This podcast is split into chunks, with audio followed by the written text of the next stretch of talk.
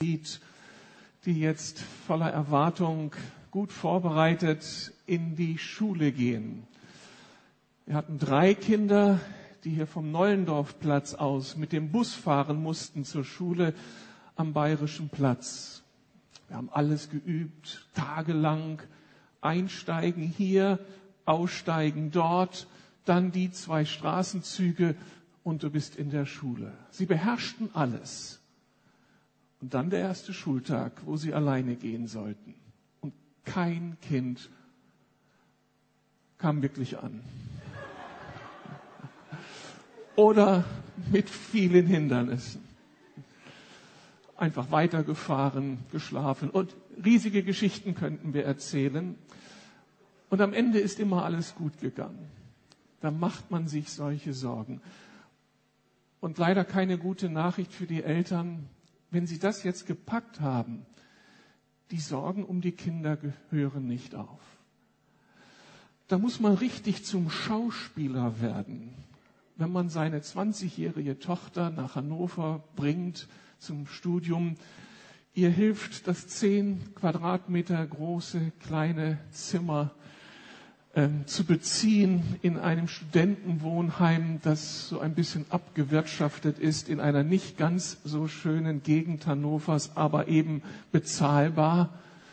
Und nach außen ist alles wunderbar und das schaffst du, so eine tolle Wohnung hier, kurze Wege zur Uni. Und in meinem Herzen Trauer, Verzweiflung. Wie wird sie das überstehen? Anna-Maria, hast du mir angemerkt, wie es mir innerlich ging? Wo ist sie? Muss ich sie hinterher fragen. Also diese unglaubliche Sorge von Eltern um ihre Kinder, sie hört so schnell nicht auf. Ich habe im Internet ein bisschen gesucht bei YouTube unter dem Stichwort Sorge von Eltern und habe eine riesige Liste gefunden von TV-Spots, die die Sorge von Eltern thematisierten folgende Überschriften. Die überforderten Kinder. Kinder bleiben der Schule fern. Party und Promille, Wodka gegen Schulstress. Sex im Internet, Kinder schauen Pornos und Eltern schauen weg. Kinder vergewaltigen Kinder. Wenn aus Kindern Nazis werden, Fresssucht. 230 Kilo mit 13 Jahren. Hilfe. Meine Tochter verhungert. Mein Kind will sterben. Wut im Bauch. Jugend auf der schiefen Bahn. Vom Strampler zu den Strapsen. Jugend ohne Kindheit. Sexuelle Attraktivität wird zum Maß der Dinge. Neue Nase mit 14. Mädchen und ihr Traum von Schönheit. Nur so paar Überschriften. Und wir ahnen, dass die Berufung, Vater und Mutter für Kinder zu sein, eine unglaubliche Herausforderung ist. Das war immer schon so, aber ich glaube, diese Aufgabe wird immer herausfordernder, weil die Zahl der unheimlichen Miterzieher im Leben unserer Kinder ja ständig wächst. Und das Internet hat hier wahrscheinlich den stärksten Einfluss jeden Tag auf Seele und Herz unserer Kinder. In einigen dieser Beiträge, ich habe so in manche hineingeklickt, wurde die Aussage getroffen, dass die meisten Eltern davon überzeugt sind, dass all diese aufgelisteten Probleme nur in den Familien oder in anderen Familien eine Rolle spielen und die eigenen Kinder davor, davor bewahrt blieben. Was für eine Selbsttäuschung. Wissen wir, was um unsere Kinder herum geschieht? Und es ist kein Geheimnis, dass auch christliche Eltern sich Sorgen machen um ihre Kinder, sich Sorgen machen müssen. und dass auch unsere Kinder hineintappen in die Fallen, die überall aufgestellt sind. Und dann kann es zu einer richtigen tiefen Sorge kommen. Wir sind gestartet, als wir unsere Kinder so als Geschenk Gottes empfangen haben, haben uns in sie investiert und dann geschehen Dinge, die wir nicht, mit denen wir nicht gerechnet haben, die wir nicht gewollt haben. Und unsere Kinder gehen Wege, von denen wir wissen, dass sie nicht gut sind. Das ist auch in unserer Gemeinde Realität. Dann kann man dann mit Fingern auf andere zeigen und sagen, was habt ihr denn falsch gemacht? Bei uns ist es gut gelaufen. Oder man kann in einer Gemeinde sagen, du, eure Sorge ist unsere Sorge. Deine Kinder sind auch unsere Kinder. Und wir stellen uns zusammen. Und wir werden wie die Weltmeister beten, dass die Kinder wieder auf den richtigen Weg kommen. Wir werden alles tun, um sie werben und mit unseren Angeboten attraktiv werden, damit sie heimkehren. Ihr Eltern sollt hier einen sicheren Raum haben. Aber bitte redet. Lasst uns auch über die Herausforderungen reden. Nur dann können wir gemeinsam Verantwortung nehmen und um unsere Kinder kämpfen. Eure Sorgen sind unser aller Sorgen. Stimmt das? Wenn eine Gemeinde leidet, leiden doch alle mit, oder? Und wenn einer sich freut, dann freuen sich alle mit. Wenn hier einer Abitur mit 1,0 macht, dann ist das nicht eine Bedrohung, weil mein Kind nur einen Durchschnitt von drei hat, sondern dann feiern wir das. Unsere Kinder, Gottes Kinder. So stelle ich mir Gemeinde vor. Sicheren, sicherer Raum, auch für Eltern in ihrer Sorge um die Kinder. Wir versuchen natürlich als Gemeinde auch Hilfestellungen zu geben und es kann meine Predigt nicht das Ziel haben, all diese unterschiedlichen Themen hier anzusprechen und Lösungen anzubieten. Jede Herausforderung braucht wieder eine neue eigene spezifische Blickrichtung. Jede Familie braucht ganz spezifische Hilfestellung. Ich möchte einfach nur von der Bibel her bewusst machen, dass es dass wir die Chance haben, in unseren Familien einen Nährboden zu kreieren und auch als Gemeinde einen Nährboden zu kreieren, der unseren Kindern hilft, mit Herausforderungen umzugehen und der vielleicht auch ein Schutzraum ist, dass sie eben nicht in alles hineintappen. Das soll uns Mut machen, diesen Weg weiterzugehen mit unseren Kindern. Und dazu ein ermutigendes Beispiel zu Beginn. Ich habe einen jungen Mann vor Augen. Er wächst mit mehreren Geschwistern in seiner Familie auf. Die Familie gehört zum Mittelstand. Der Vater führt einen eigenen Betrieb und der Sohn tritt in die Fußstapfen seines Vaters, verdient gutes Geld. Familie zu versorgen ist kein Problem. Er lebt ganz in seiner Berufung und hat großen Erfolg. Seine Kindheit verlief einigermaßen unkompliziert. An manchen Punkten forderte er seine Eltern sehr heraus, brachte sie manches Mal an ihre Grenzen, aber aufs Ganze, Ganze gesehen war es ein Kind und später ein Teenager und Jugendlicher, an dem die Eltern große Freude hatten. An drei Stellen fiel er im Vergleich mit seinen Altersgenossen aus dem Rahmen. Er war hungrig. Hungrig im ganz speziellen Sinn. Er wollte lernen. Er wollte lernen. Er wollte sich weiterentwickeln.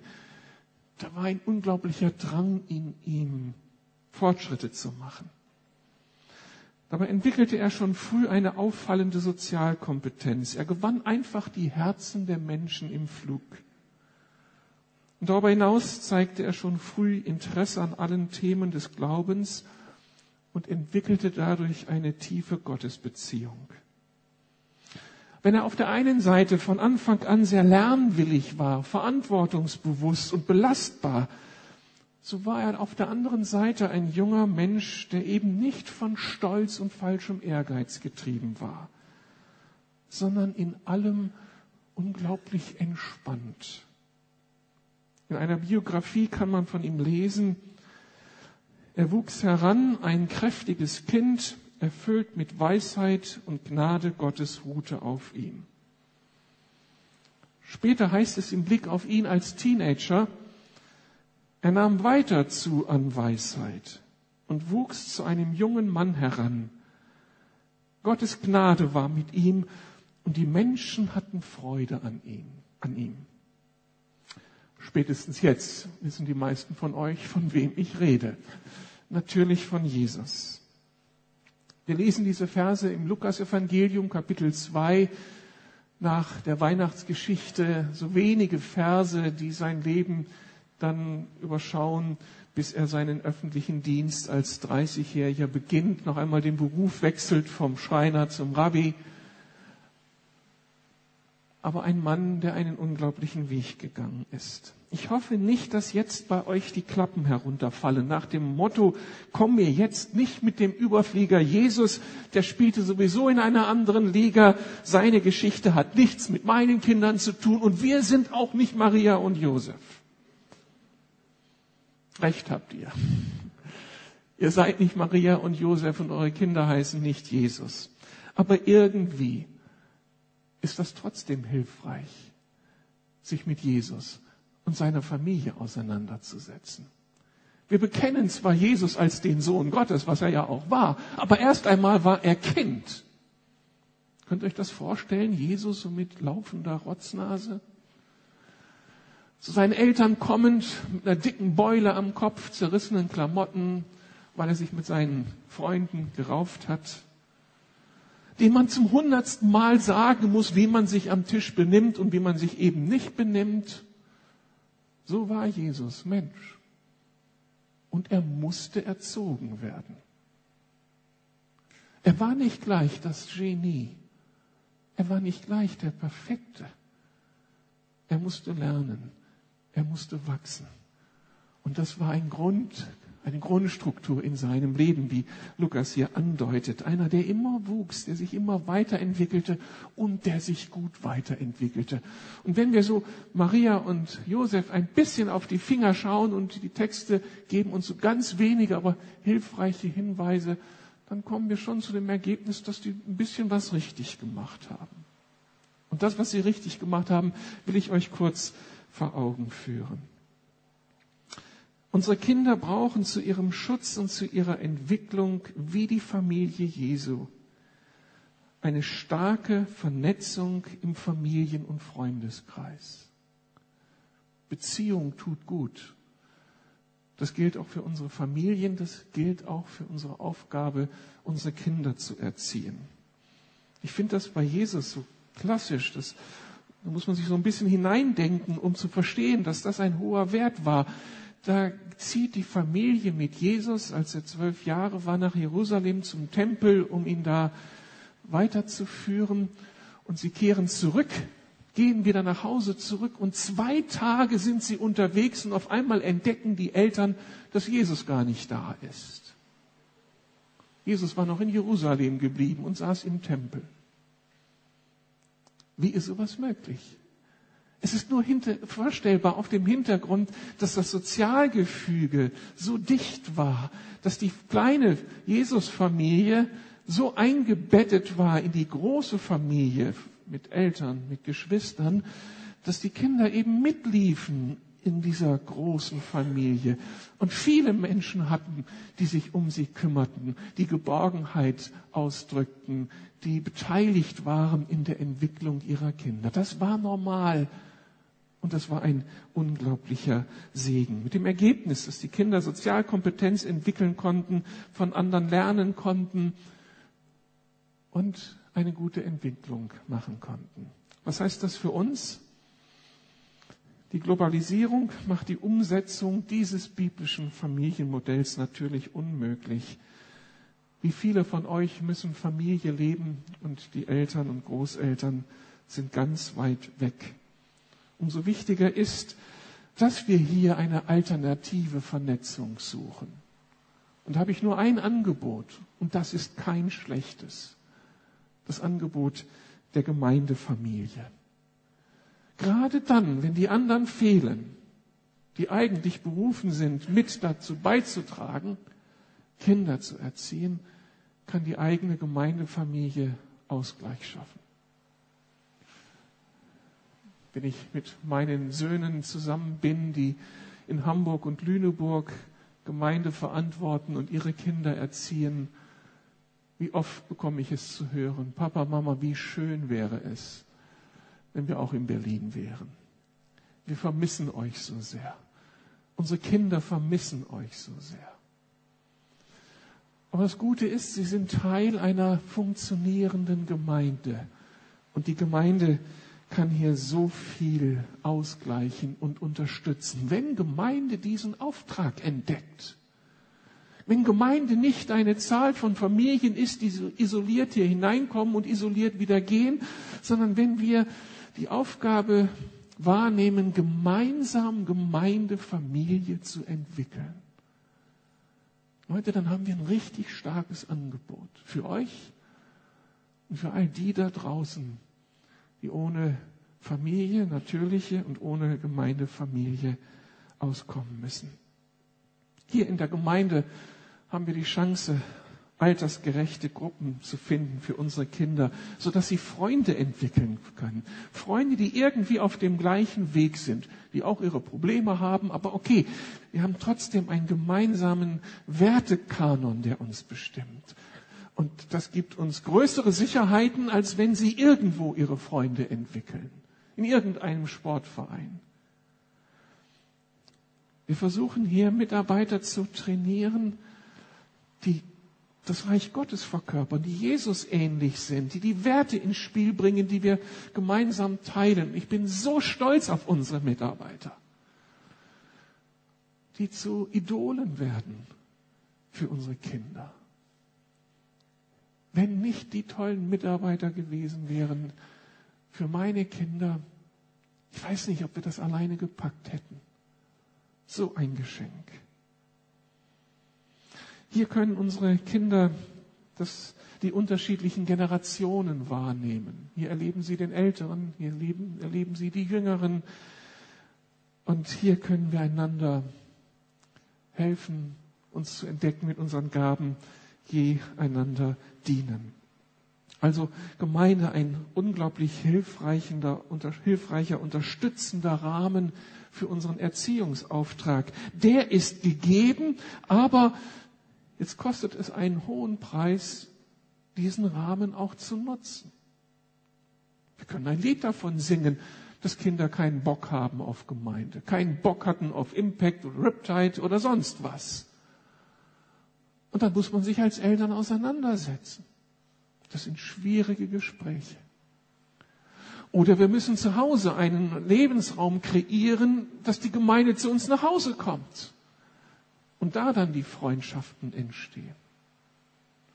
Wir mussten schon ganz, ganz, oder viele von euch mussten ganz früh anfangen, ihre Kinder zwölf Kilometer aus Reinickendorf nach Schöneberg zu bringen, damit sie hier an den Kinderprogrammen teilhaben. Wir hatten bei drei Kindern das Glück, hier im Haus zu wohnen. Dann mit dem vierten wurde es anders. Dann ging die Fahrerei, ging die Fahrerei los. Aber das war ein Preis, den wir gerne gezahlt haben, denn hier haben die Kinder Freundschaften erlebt. Hier haben sie erlebt, dass das bestätigt wurde, was wir versuchten, ihnen im Familienkontext nahezubringen. Aber es kostet einen hohen Preis. Und es kostet uns als Gemeinde einen hohen Preis, in Mitarbeiter zu investieren, sie freizusetzen. Es kostet für die Mitarbeiter einen hohen Preis, hier als Ehrenamtler tätig zu werden. Aber das Ergebnis kann sich sehen lassen. Gemeinde, so ein wunderbarer Ort, an dem unsere Kinder wachsen und reifen können. In der Gemeinde haben Eltern auch die Chance, andere Eltern zu treffen. Und ich schlage euch vor, dass wir uns als Eltern gut vernetzen und dass wir sehr bewusst diesen Schritt gehen und sagen, ihr anderen Eltern, wir geben euch das Recht, in unsere Familie hineinzusprechen, in unsere Erziehung hineinzusprechen. Wir bitten euch, bitte sprecht uns an, wenn ihr seht, dass Dinge nicht gut laufen. Wir sind alle sehr höflich. Wir versuchen unser Leben zu meistern. Und meistens beobachten wir nur, was die anderen tun. Aber Gemeinde Jesu kann sich das nicht leisten, dass wir untereinander nur in einem Beobachterstatus leben. Da heißt es vielmehr mit Verantwortung tragen. Das fängt an, dass wir für die andere Familie beten. Aber wenn wir einander das Recht einräumen, das auch verbal sagen, bitte, ich sehe so viel Gutes bei euch, ich vertraue euch, wir räumen euch das Recht ein, in unser Leben reinzusprechen, dann wächst so die gegenseitige Bereitschaft, aufeinander aufzupassen. Nachvollziehbar? Davon, da bricht uns kein Zacken aus der Krone. Hier ist kein Elternpaar, das sagen kann, wir haben es gepackt. Wir wissen, wie es geht. Bei vier Kindern weiß man um die Abgründe des eigenen Herzens, um diese Situationen der Hilflosigkeit, wo du einfach nicht weißt, was ist richtig. Und wissen wir um die Gefährdung unserer Kinder. Da bin ich doch dankbar für jeden, der kommt und sagt, versuch's doch so. In Liebe und Fürsorge, nicht in Besserwisserei. Das brauchen wir nicht. Kalte Distanz. Wir brauchen die Herzen, die sich verbinden, damit unsere Kinder die Chance haben, zu starken Persönlichkeiten zu werden, in ihre Berufung hineinzufinden, damit unsere Kinder nicht Spielball dieser Gesellschaft sind, sondern ihr Spiel spielen, das Spiel Gottes spielen, nach seinen Regeln. Ein herrliches Ziel. Ein zweites Prinzip, was ich so bei der Familie Jesu sehe, wie da in der Familie brauchen unsere Kinder ein Lernen im häuslichen Umfeld. Das ist wieder das Ideal, was ich so bei Jesus vorgegeben sehe. Er war Lehrling in der Werkstatt seines Vaters. Das wäre für mich ein Traum gewesen. Mein Vater ein unglaublich begabter Handwerker, der alles konnte. Die Werkstatt war direkt nebenan. Und er handwerkte dort so viel, stundenlang. Aber irgendwie hat er es nicht geschafft, mich da hineinzulocken. Ich hatte zwei linke Hände, war sein Kommentar. Er hat leider, wegen vielen guten Aspekten, diese geniale Chance verpasst, seinen Sohn an dieser Stelle zu trainieren.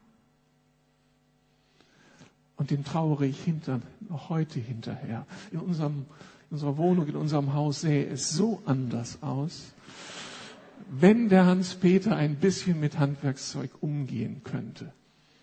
Ich habe das Handwerkszeug dann von seinem, seiner Werkstatt bei mir unten installiert, aber da steht es jetzt auch. Und ich kann es nicht bedienen. Das ist die riesige Chance, die hier auftaucht bei Jesus, Jesus lernte von Josef, von seinem Vater Josef. Die waren ständig im Gespräch. Er konnte seinem Vater in die Augen schauen, auf die Finger schauen. Und da ist echt Prägung geschehen. Dieses Ideal ist ja in den wenigsten Familien heute wieder realisierbar in unserer Gesellschaft, in Schule, Berufsausbildung, Berufsausübung und das Zuhause voneinander abgekoppelt. Es ist so viel Schweigen da in unseren Familien, weil wir einander gar nicht sehen und wahrnehmen. Die Zeiten, die wir miteinander haben, verkürzen sich so dramatisch. Umso wichtiger ist es, dass wir die Zeit, die wir haben, dass wir diese Zeit mit den Kindern verbringen und dass wir uns aufmachen, sie zu prägen. Charakterlich, in ihren Fähigkeiten. Wir haben als Eltern die große Chance, auch Verantwortung mit anderen zu teilen. Die Kinder gehen in die Schule, wir müssen sie nicht bilden. Die Kinder kommen in die Gemeinde, dort lernen sie eine ganze Menge über Gott. Aber das alles darf eigentlich, sollte nur Bestätigungscharakter haben. In der Familie fängt es an, dass wir die Grundlagen legen und dann kommen sie in die Gemeinde und gehen sie in die Schule und werden Bestätigung bekommen für das, was wir angelegt haben in ihnen. So könnte Familienleben und könnte Kindererziehung gelingen. Darum muss unbedingt jemand da sein, wenn die Kinder von der Schule nach Hause kommen. Wer fängt sie auf? Mit all den Spannungen des Schulhofes, mit diesem Gefühl der Niederlage nach der Klassenarbeit, mit diesem Gefühl der Überforderung.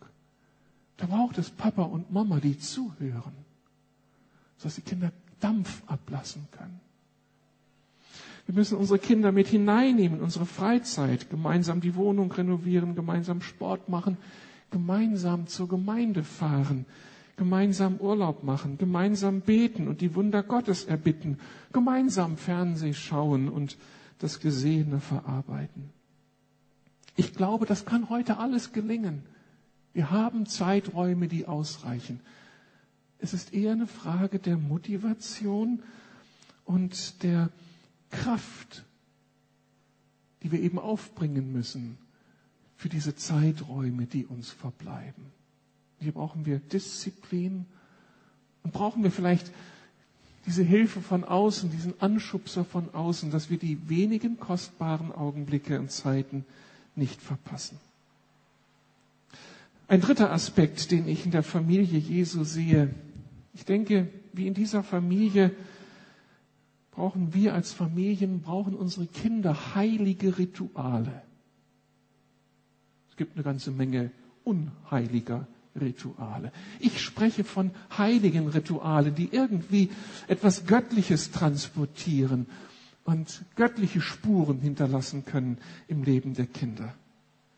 Jesus hat es deutlich erlebt. Das ganze Familienleben orientierte sich an den Vorgaben des Mose.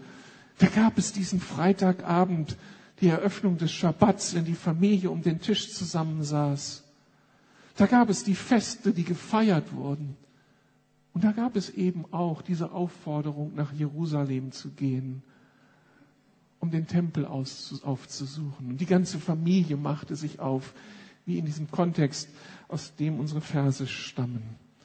Diese heiligen Rituale ordneten das Leben und stellten einen Schutzraum dar. Sie prägten die Kinder. Wir brauchen sie auch. Heilige Rituale, also gute Gewohnheiten, die nicht zur Diskussion stehen, die nicht der Beliebigkeit unterworfen sind, die keine Sache von ich hab da Bock drauf heute, sondern die wir einfach tun. Die so selbstverständlich sind wie das Atmen und wie das Essen und darum auch den Kindern in Fleisch und Blut übergehen. Zu diesen Gewohnheiten gehörten für unsere Familie eben die Ausgestaltung unserer Gottesbeziehung, das Beten und Lesen des Wortes Gottes, das selbstverständliche Leben in der Gemeinde, die Liebe zur Gemeinde. Ich denke, das haben unsere Kinder mitbekommen. Nicht, weil der Pastor Pastor ist, äh, der, Past, der Vater Pastor ist und zur Gemeinde gehen muss, sondern dass wir Gemeinde liebten und hier sein wollten. Und das hat abgefärbt.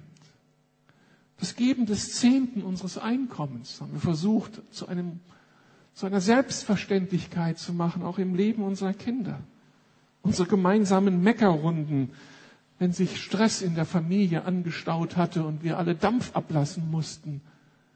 Ein so gutes Ritual. Und dass wir gelernt haben, einander sofort um Vergebung zu bitten. Alles gute Aspekte, die wir lernen mussten und einüben mussten. Heilige Rituale. Der letzte Punkt. Unsere Kinder brauchen vor allem anderen Eltern, die selbst mit Gott unterwegs sind. Das war bei Jesus wahrlich gegeben. Seine Eltern waren, ich benutze einmal mal diesen theologischen Begriff oder biblischen Begriff, sie waren gottesfürchtig. Das heißt, Maria und Josef nahmen Gott ernst. Das heißt nicht, dass sie Furcht vor Gott hatten, aber sie nahmen ihn ernst. Sein Wort galt etwas für sie. Und sie vertrauten seinen Verheißungen. Und sie suchten nach Gottes Wegen und sie folgten seinen Impulsen. Im Blick auf ihr Verhältnis zu Jesus, ihrem Sohn, hieß das, sie entdeckten, dass sie Gottes berufene Werkzeuge waren zur Erziehung ihres Sohnes. Sie lernten ihren Sohn mit Gottes Augen zu sehen. Sie realisierten, dass Gott einen Plan für dieses Kind hatte und sie alles tun sollten, damit Gott im Leben Jesu durchkam. Und darum mussten sie ihre eigenen Wünsche und Vorstellungen zurückstellen, ihren eigenen Ehrgeiz zügeln, um im Gehorsam Gott gegenüber und im Vertrauen auf seine guten Pläne für ihr Kind Jesus zu erziehen. Ich denke, das ist bis heute ein unaufgebbarer, zentraler Faktor für die Erziehung unserer Kinder. Wir als Eltern müssen bei Gott zu Hause sein. Ich kann mir keine Kindererziehung vorstellen, ohne dass sich Eltern für all die Situationen des Alltags Weisheit von Gott aus der Bibel suchen. Dass sie ohne seine Kraft, ohne seine Liebe, ohne das Erleben seiner Gnade Kinder erziehen wollen, ohne seine Hoffnung, ohne das Gebet um, um die so notwendigen Wunder im Leben unserer Kinder.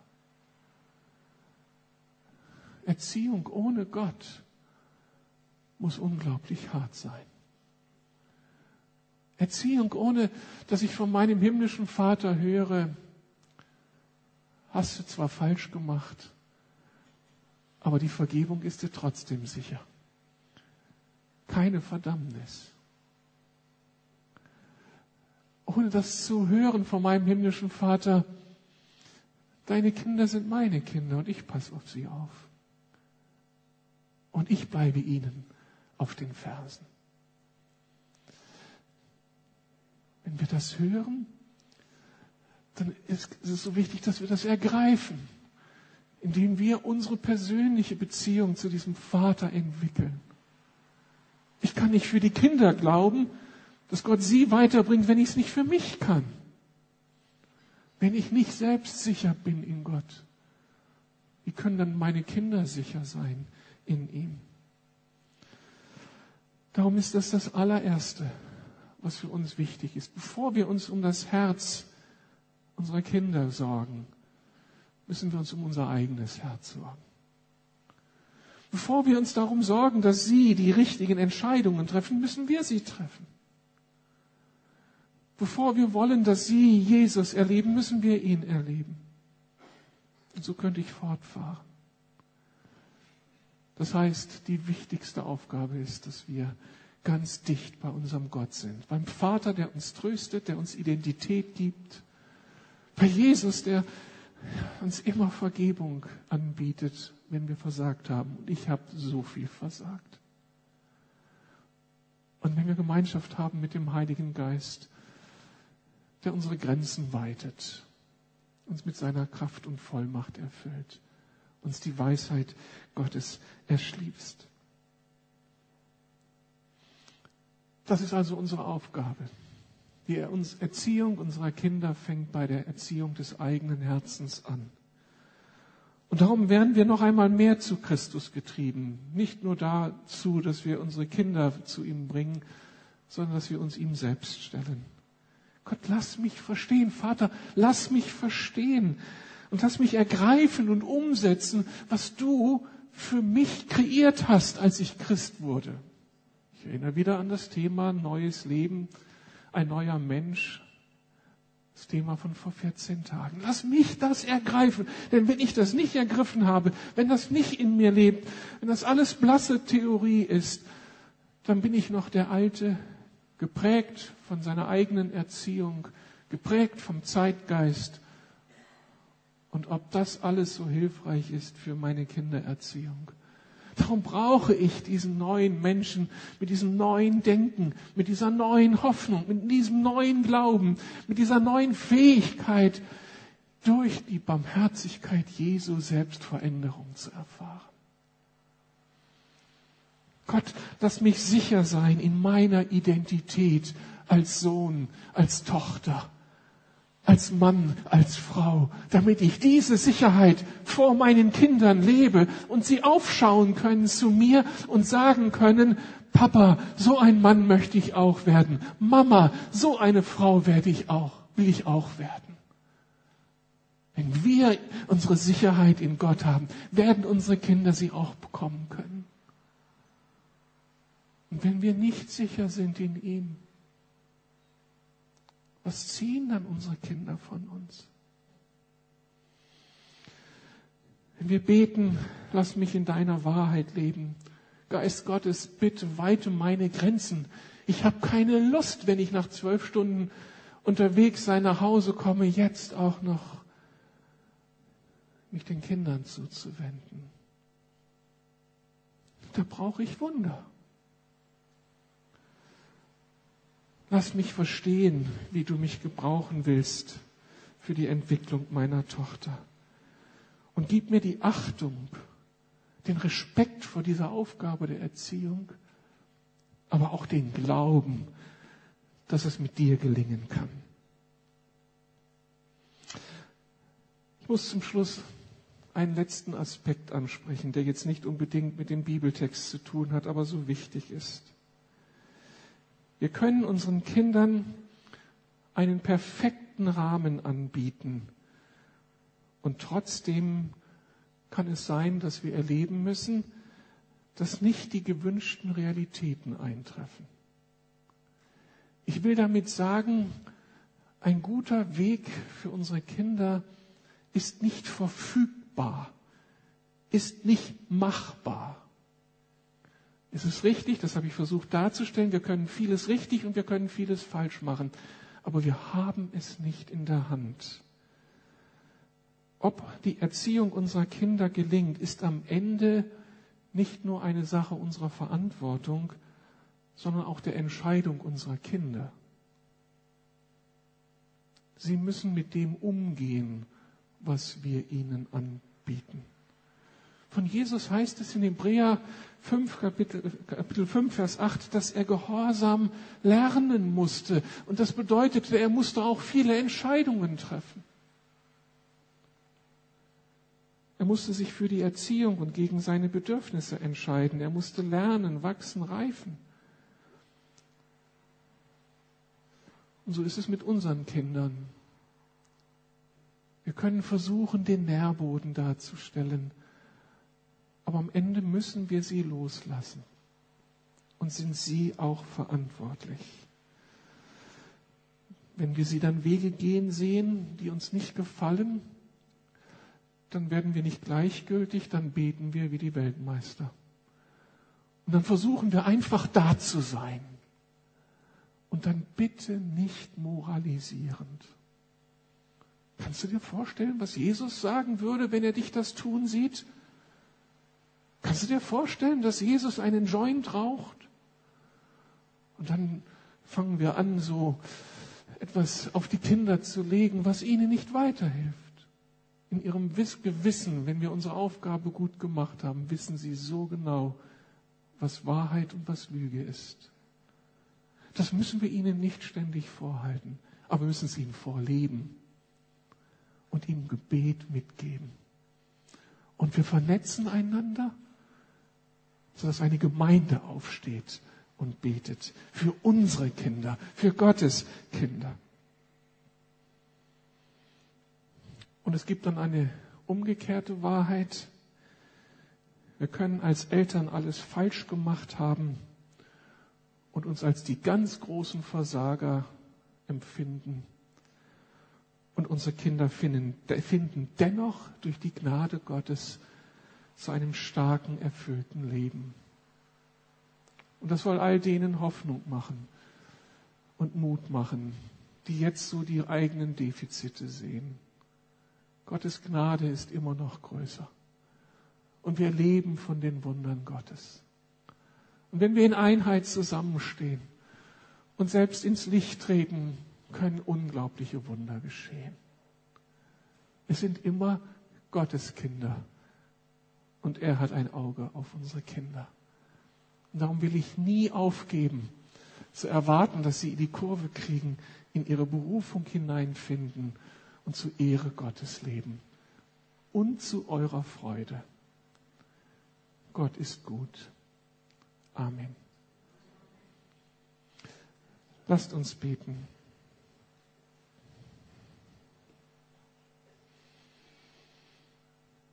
Lieber Herr Jesus, wir sind heute sensibilisiert für unsere Kinder,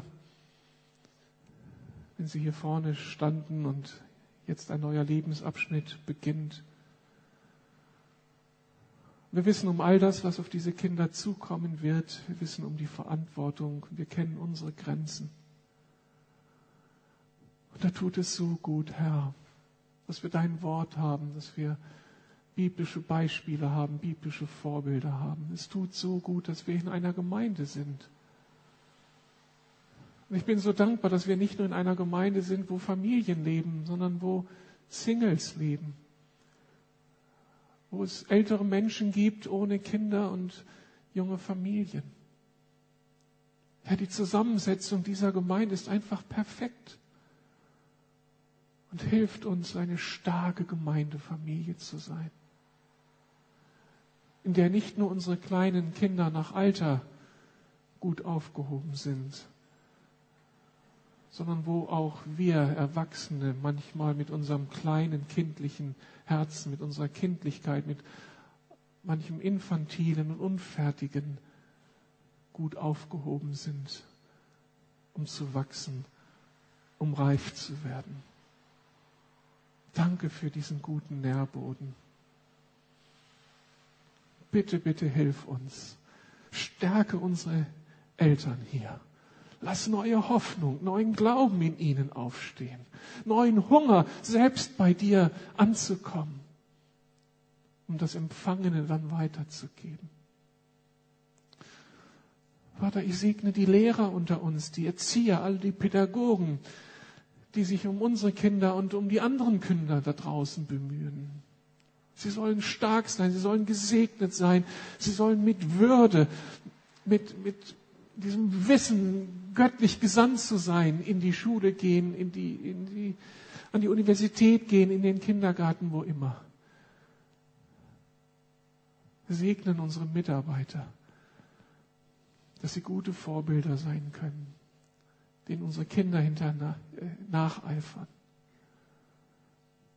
Danke für das Geschenk von Gemeinde und vor allen Dingen danke, Jesus, dass du an uns glaubst, dass du um uns wirbst.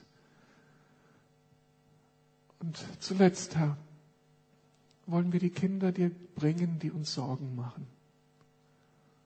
Und wenn es schon erwachsene Kinder sind, oder wenn es die ganz Kleinen sind, wir bringen sie dir, die Kranken, die, die gerade auf Abwägen laufen. Und wir bitten dich, Herr, lass sie nicht los, bring sie zurück. Und das verwickelt, das, was verwickelt, das, was verdreht ist in ihrem Herzen, in ihrem Denken, bring du Klarheit hinein.